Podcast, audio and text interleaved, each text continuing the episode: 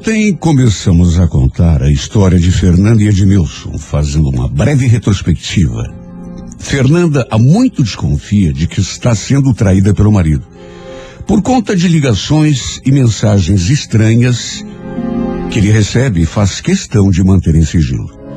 Até que um dia, ao ver tocar o celular do marido e ele não atender, ela, num gesto rápido, pega o aparelho e se tranca no banheiro com ele. Enquanto Edmilson, aflito, pede que ela abra a porta e lhe devolva o aparelho. E é daí que retomamos a nossa narrativa.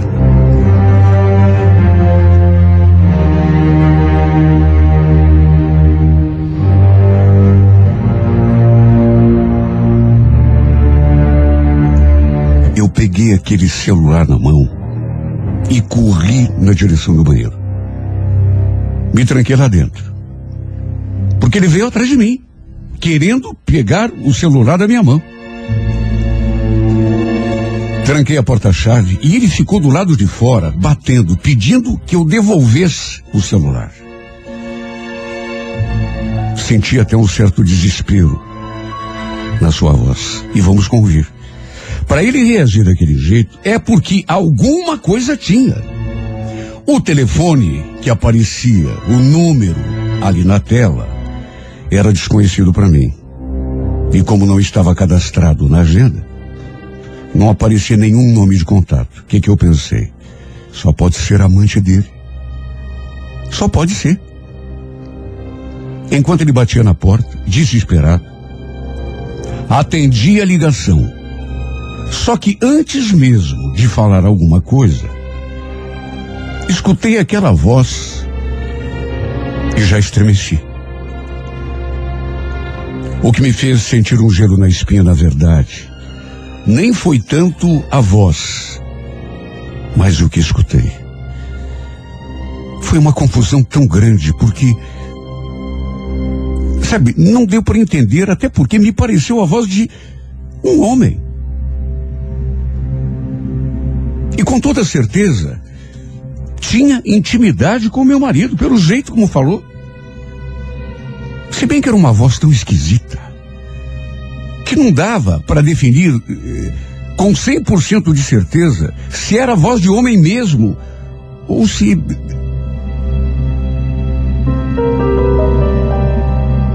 Eu não cheguei a dizer uma palavra, porque a pessoa já foi. Nossa, Edmilson, até que enfim, hein? Pensei que não fosse atender. O que está acontecendo afinal? Tá fugindo de mim por quê? A gente não combinou de se encontrar hoje, depois do almoço? Eu, olha, não dá para te entender, viu? Fala que tá com saudade, marque, não aparece, depois não atende o telefone. Olha, aquilo que eu escutei era coisa mais esquisita do mundo, até porque, repito, embora não pudesse dizer com 100% de convicção, parecia ser a voz de um homem. Eu esperando ouvir a voz de uma mulher. Só que aquela, sabe, não parecia. Se bem que certeza mesmo é. A não ser que eu estivesse enganado. Até que diante do meu silêncio, porque eu fiquei sem saber o que falar. A pessoa fosse quem fosse, acho que ficou desconfiada. Voltou a perguntar o que estava acontecendo. E como eu continuei silente,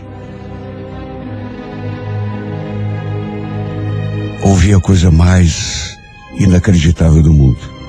Se eu já estava abismada depois daquilo, não vai falar nada de mim, vai ficar mudo? Já sei.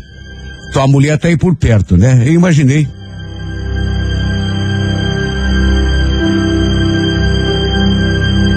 Olha, eu senti aquele gelo na espinha. A pessoa falava como se, meu Deus do céu, tivesse alguma coisa com o meu marido, mas, repito, a voz parecia de homem, embora eu não tivesse certeza.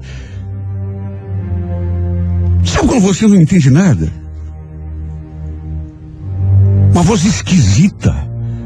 Parecia voz de homem, mas não. Foi só então que eu tive coragem de abrir a boca e falar. Quem está falando? Quem que quer falar com meu marido? Silêncio total do outro lado da linha. Dava para ouvir só a respiração da criatura. Mas foi só durante alguns segundos, porque. Em seguida a pessoa desligou o telefone na minha cara. Olha, sabe quando você se nega a entender uma coisa? Sabe quando você quer mentir para si mesma que. Na verdade estava tudo tão claro diante de mim. Embora eu não estivesse acreditando ainda, porque era demais para eu acreditar. Eu fiquei atônita.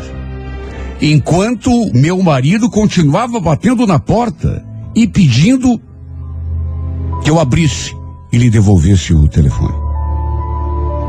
Antes disso, no entanto, resolvi retornar a ligação para aquele número.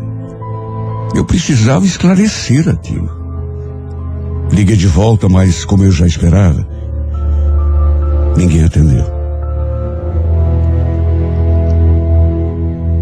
A pessoa tinha passado, olha, no mínimo meia hora ligando, porque eu vi. Meu marido estava com o telefone ali, embora estivesse. Sabe, é, é, aquela pessoa ligou um monte de vezes e ele não atendeu. Agora, quando eu queria falar com ela, simplesmente não atendi o telefone.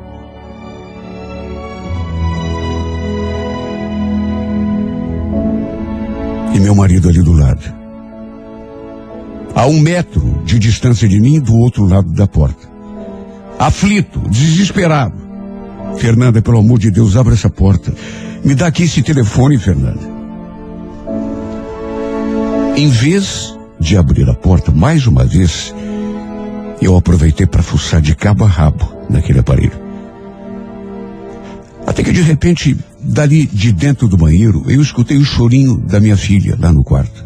Olha, foi só por isso que eu abri. Mas abri com a certeza de que teria uma conversa muito séria com Deus. Ele ia ter de me explicar tudo aquilo direitinho embora vamos convir. Naquelas alturas do campeonato, pouca coisa ainda precisava de explicação. Pelo jeito como aquela pessoa falou. Tanto que não devolvi o celular para ele. Levei comigo do bolso do moletom. Fui lá dar atenção à minha filha e ele ficou o tempo todo ali, me rodeando. Quem seria aquele homem, afinal, se é que era homem. Se é que era homem. Porque até então eu não tinha certeza, parecia, mas ao mesmo tempo. Depois que dei de mamar a minha filha e a botei para dormir, chamei meu marido para conversar, se bem que nem precisava. Ele ficou do meu lado o tempo todo, na esperança de pegar o celular que eu escondia.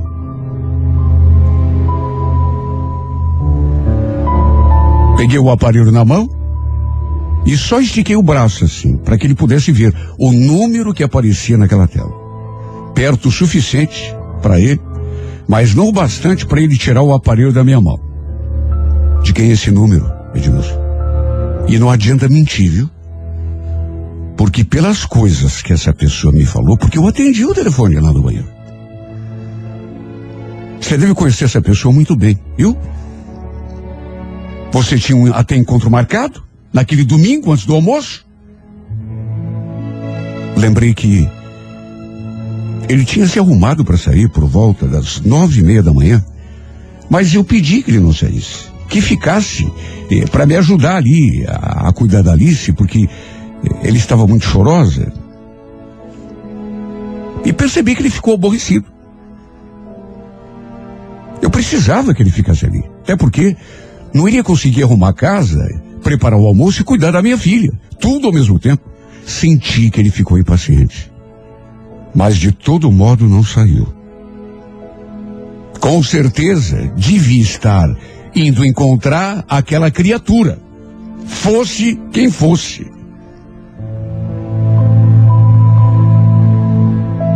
Em vez de responder, ele ficou só olhando para aquela tela, engolindo em seco. E eu ali insistindo.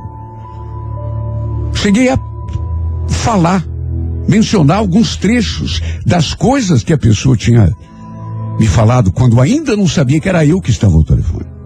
Inclusive, aquela parte, a última, quando ela se referia a mim.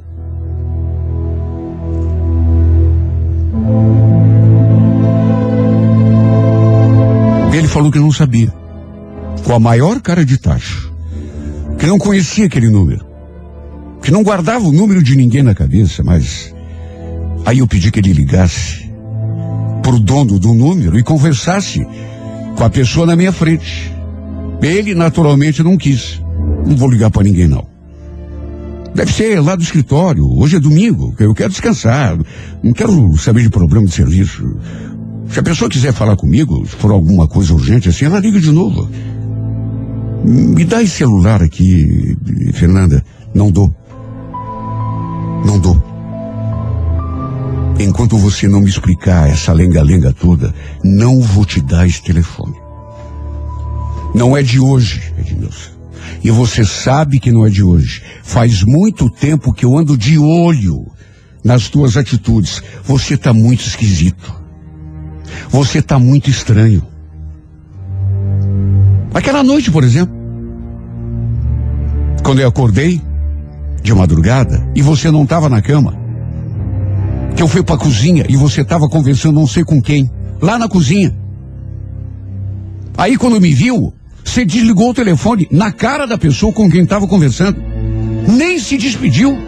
Para que esse susto todo, Edmilson? E quem era? Meia-noite, uma hora da madrugada. Era do escritório? Você acha que eu sou bobo? De uns tempos para cá, anda acontecendo tanta coisa. E tudo coisa estranha. E você vai ter que me explicar. E. Quem é essa criatura que liga para você? Me diga. Fernanda, para com isso. Você está procurando motivo para a gente brigar, né? Mas como motivo para brigar, Edmilson? Eu não quero brigar com ninguém. Mas eu tenho direito de saber o que está acontecendo. Eu sou tua mulher, pelo amor de Deus, eu.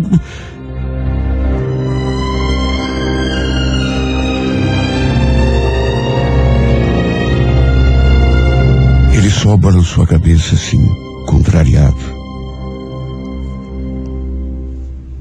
E depois repetiu uma coisa que já tinha me dito.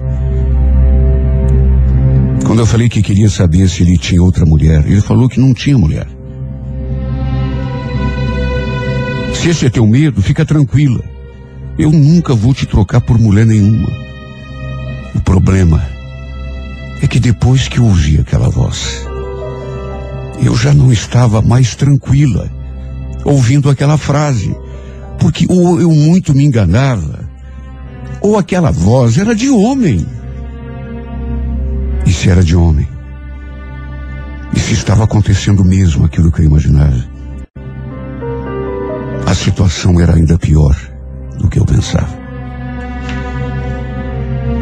Ele, no entanto, não quis se alongar em explicações. Falou que eu não precisava desconfiar.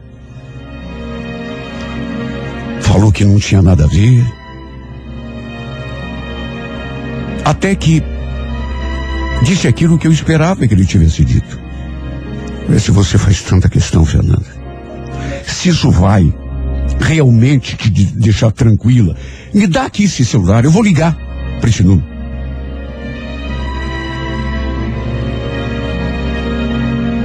Meio hesitante, eu devolvi o telefone para ele.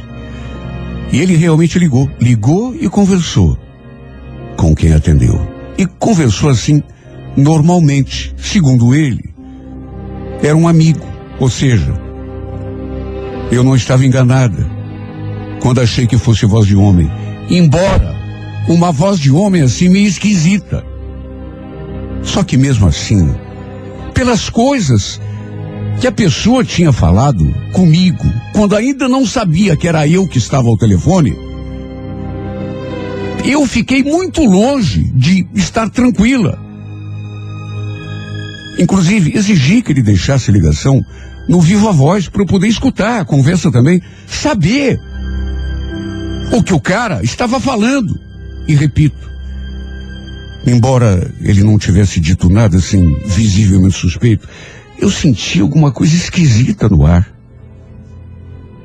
Sabe, o, o, o que esse amigo dele, um tal de Celso, queria conversar, eu, sabe, ficou uma conversa tão esquisita. Eu, inclusive, pressenti que o cara desconfiou que tinha mais alguém ouvindo a ligação. Depois de conversar com o tal de Celso, meu marido desligou o telefone, olhou para mim e perguntou: Pronto, está satisfeito? Dava para ver que ele estava muito contrariado. E eu me perguntava, contrariado ele? Mas e eu, meu Deus? E eu? Só falou aquilo e se afastou. Sabe, era a coisa mais esquisita do mundo. O cara ligou. Quando descobriu que não era meu marido atendendo, desligou na minha cara. Não sem antes ter dito aquelas coisas, sabe, tão estranhas. Aí mesmo agora, quando o Edmilson ligou para ele, e eu escutei a conversa no Viva Voz, mesmo assim, sem dizer nada comprometedor, assim, de um modo direto, eu percebi que a conversa foi, no mínimo, esquisita. Deu a nítida sensação de que ele estava desconfiado, de que havia mais alguém ouvindo a conversa. E olha, ou eu muito me enganava, o verdadeiro assunto não tinha nada a ver com futebol. E de mais a mais, porque encerrou a ligação quando percebeu que era eu ao telefone naquela primeira vez. E aquela conversa de saudade, de meu marido estar evitando, fugindo dele, marcando encontro e não indo, dizendo que estava sentindo sua falta, sabe? Tem horas que a gente finge que não entende, porque parece que o baque, se a gente admitir a verdade, pode ser fatal. Tanto que resolvi dar uma trégua naquele assunto, pelo menos por hora. Só que naturalmente fiquei me remoendo, com a nítida sensação de que estava sim sendo enganada. E o pior, porque na minha cabeça era até pior. Não era por conta de outra mulher.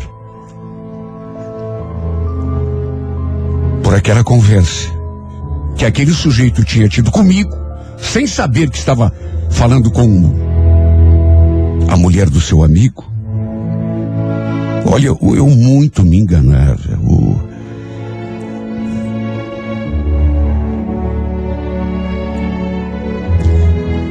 Olha, ninguém quer saber o que se tornou a minha vida depois disso. A cada dia que passar, apesar de, repito, eu fazer de tudo para deixar aquilo de lado, porque na minha cabeça eu simplesmente não tive mais descanso.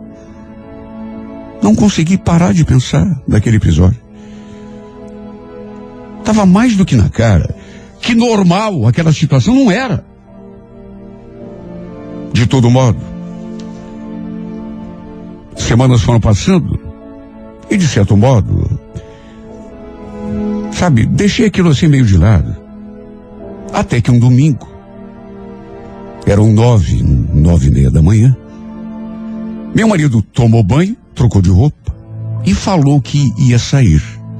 Ver umas coisas no mercado. Até perguntou se eu queria que ele trouxesse alguma coisa. Eu falei que não. Detalhe. Não pegou a chave do carro. Falou que iria a pé mesmo.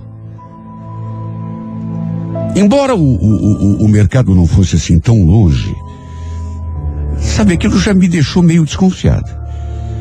No que ele saiu, peguei minha filha, ajeitei ali no, no bebê conforto dentro do carro e fui atrás. Ele foi caminhando e eu bem atrás, assim de longe, para não ser percebido, seguindo a meia distância. Pensei comigo mesmo. Se ele estiver indo aprontar alguma coisa, é hoje que eu pego. Até que três quarteirões adiante, ele parou. Eu parei também, dei assim uma encostada no, no meio fio e fiquei ali de olho. Por ser domingo, não tinha muito movimento na rua. Inclusive, pensei que ele pudesse ter me visto, reconhecido o nosso carro, só que não. Ficou lá, parado, como se estivesse esperando alguém. Nessas alturas, meu coração já estava batendo a mil, porque eu senti. Sabe quando você sente que alguma coisa vai acontecer? Até que cerca de, sei lá, quatro ou cinco minutos, vi aquele carro se aproximando e parando justamente onde ele estava. O interessante, o curioso, é que ele já foi entrando naquele carro mas assim, de um modo mais imediato que se possa imaginar. O carro nem tinha parado direito. E ele já botou a mão no trinco, abriu a porta e entrou. E o carro também nem bem parou.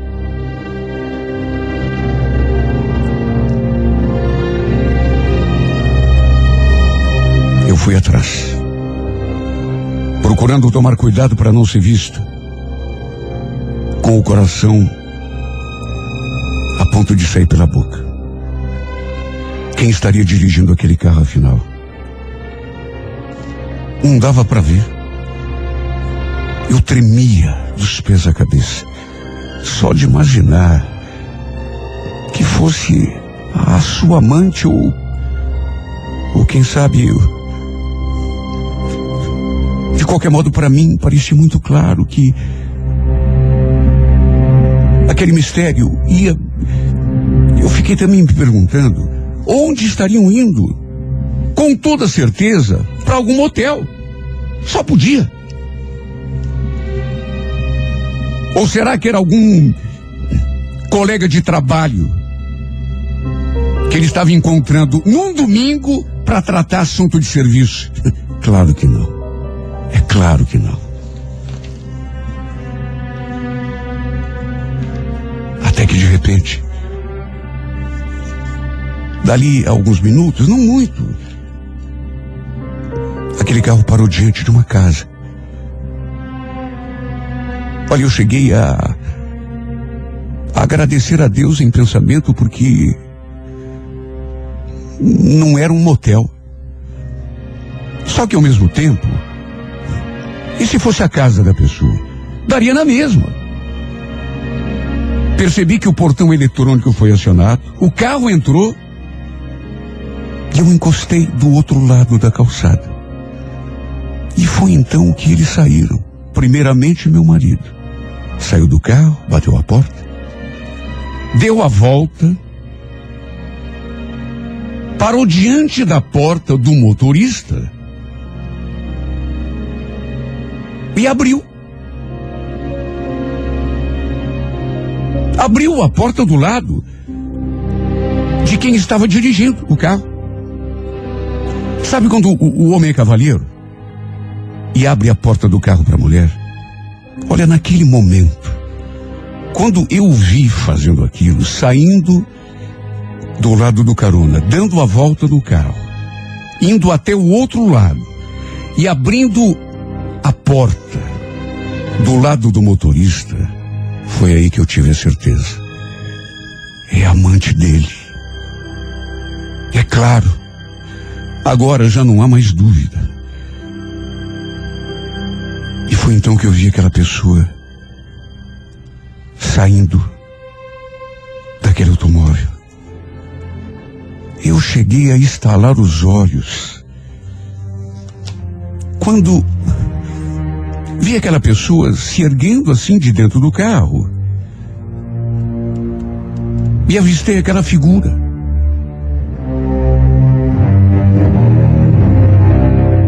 Olha, eu tremia tanto que juro. Chegava a bater os dentes de tão nervosa que eu estava. E eu fiquei sem palavras, sem saber o que dizer ou o que fazer. Fiquei imobilizada diante daquela cena. Porque foi algo que, por mais desconfiada que eu estivesse, bem lá no fundo, ainda tinha esperança de que pudesse ser coisa da minha cabeça. Só que assim que aquela pessoa saiu do carro, eu nunca vou conseguir apagar aquela memória. O Edmilson em pé.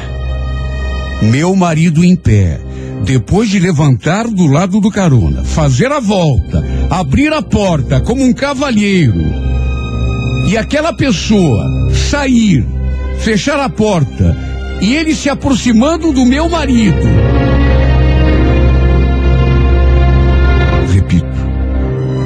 Mesmo que eu viva mil anos, aquela cena eu jamais vou esquecer.